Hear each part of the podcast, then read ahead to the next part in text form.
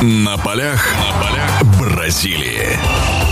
Друзья, всех приветствую. Вновь мы говорим о чемпионате мира. Вновь остаются тут считанные дни до финала, до матча за третье место. Поговорим о полуфинальных матчах, поговорим о предстоящих матчах. У нас в гостях наш прославленный футболист-тренер Андрей Кобелев, которого я рад приветствовать. Андрей, здравствуйте. Э, добрый день. Андрей, ну какое впечатление оставили полуфиналы? Голевая феерия от команды Германии, вот эта сушка, которая была в матче Голландия-Аргентина. Все ли здесь закономерно, по вашему мнению? Или, может быть, кто-то кто более заслуживал финала, я имею в виду бразильцев и голландцев? Во-первых, э, перед э, полуфиналами единодушное мнение было, что а, четыре практически самые сильные команды э, будут участвовать. Это раз. А вот, конечно, никто не ожидал, что первый полуфинал а, будет таким зрелищным, с таким обилием мячей. А вот, и тем более а, никто не думал, хотя некоторые, оказывается, и делали, что счет будет э, 7-1 в пользу немцев. Э, это то, что касается э, преддверия игр. Вот. Ну а сама игра показала, что немцы, конечно, были на голову сильнее бразильцев, а вот, и заслуженно победили. А если поверхностно разобрать, то, конечно, я считаю, что не хватило в первую очередь это Тиаго Сильвы в обороне. А, вот, э, видно было, что без него команда просто распалась. Э, не знали, как обороняться, как страховать. И я думаю, что это одна из больших проблем. Ну и плюс, конечно, отсутствие Неймара.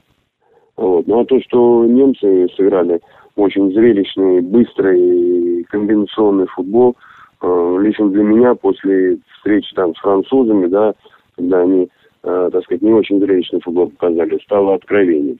Поэтому, в принципе, я считаю, что немцы заслуженно вышли на финал.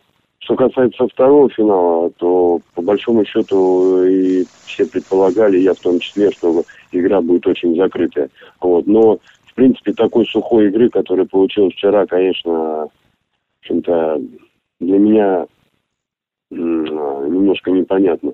Все-таки, с одной стороны, а, команды хотели а, выйти в финал, вот. Но, с другой стороны, конечно, так без зуба играть в атаке, а, ну, в принципе, конечно, это не делает чести ни одной и другой команде. Можно а, сказать, что обе команды сыграли хорошо в обороне, вот, но, в принципе, игра получилась очень медленная, и если постоянно мяч катать поперек и назад, то, конечно, тяжело будет говорить о завершающей стадии, о каких-то комбинациях. Вот. Ну а пенальти это лотерея – вот, если, значит, голландцы в предыдущей серии пенальти поменяли вратаря, то здесь э, вратарь остался, а и, ну, честно говоря, не, не выручил. Но, по крайней мере, по крайней мере, все-таки я считаю, что э, пять игроков основного состава, те, которые бьют первые пятеро, ну, минимум четыре должны забивать.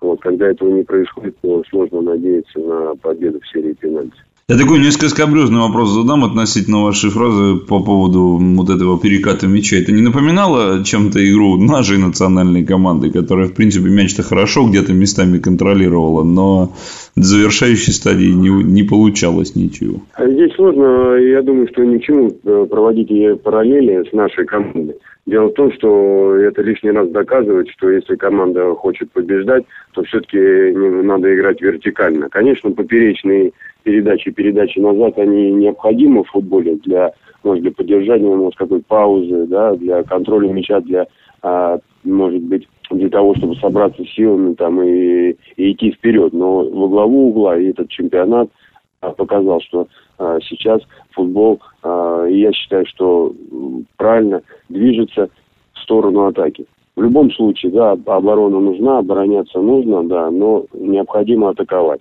А я, что значит атаковать? Это в первую очередь, это надо бежать вперед, это надо отдавать передачи вперед как можно больше. Э, исходя из этого появляются и атаки, появляется и красота, и появляется и результат. Продолжение беседы через мгновение. Оставайтесь на радиомарафон.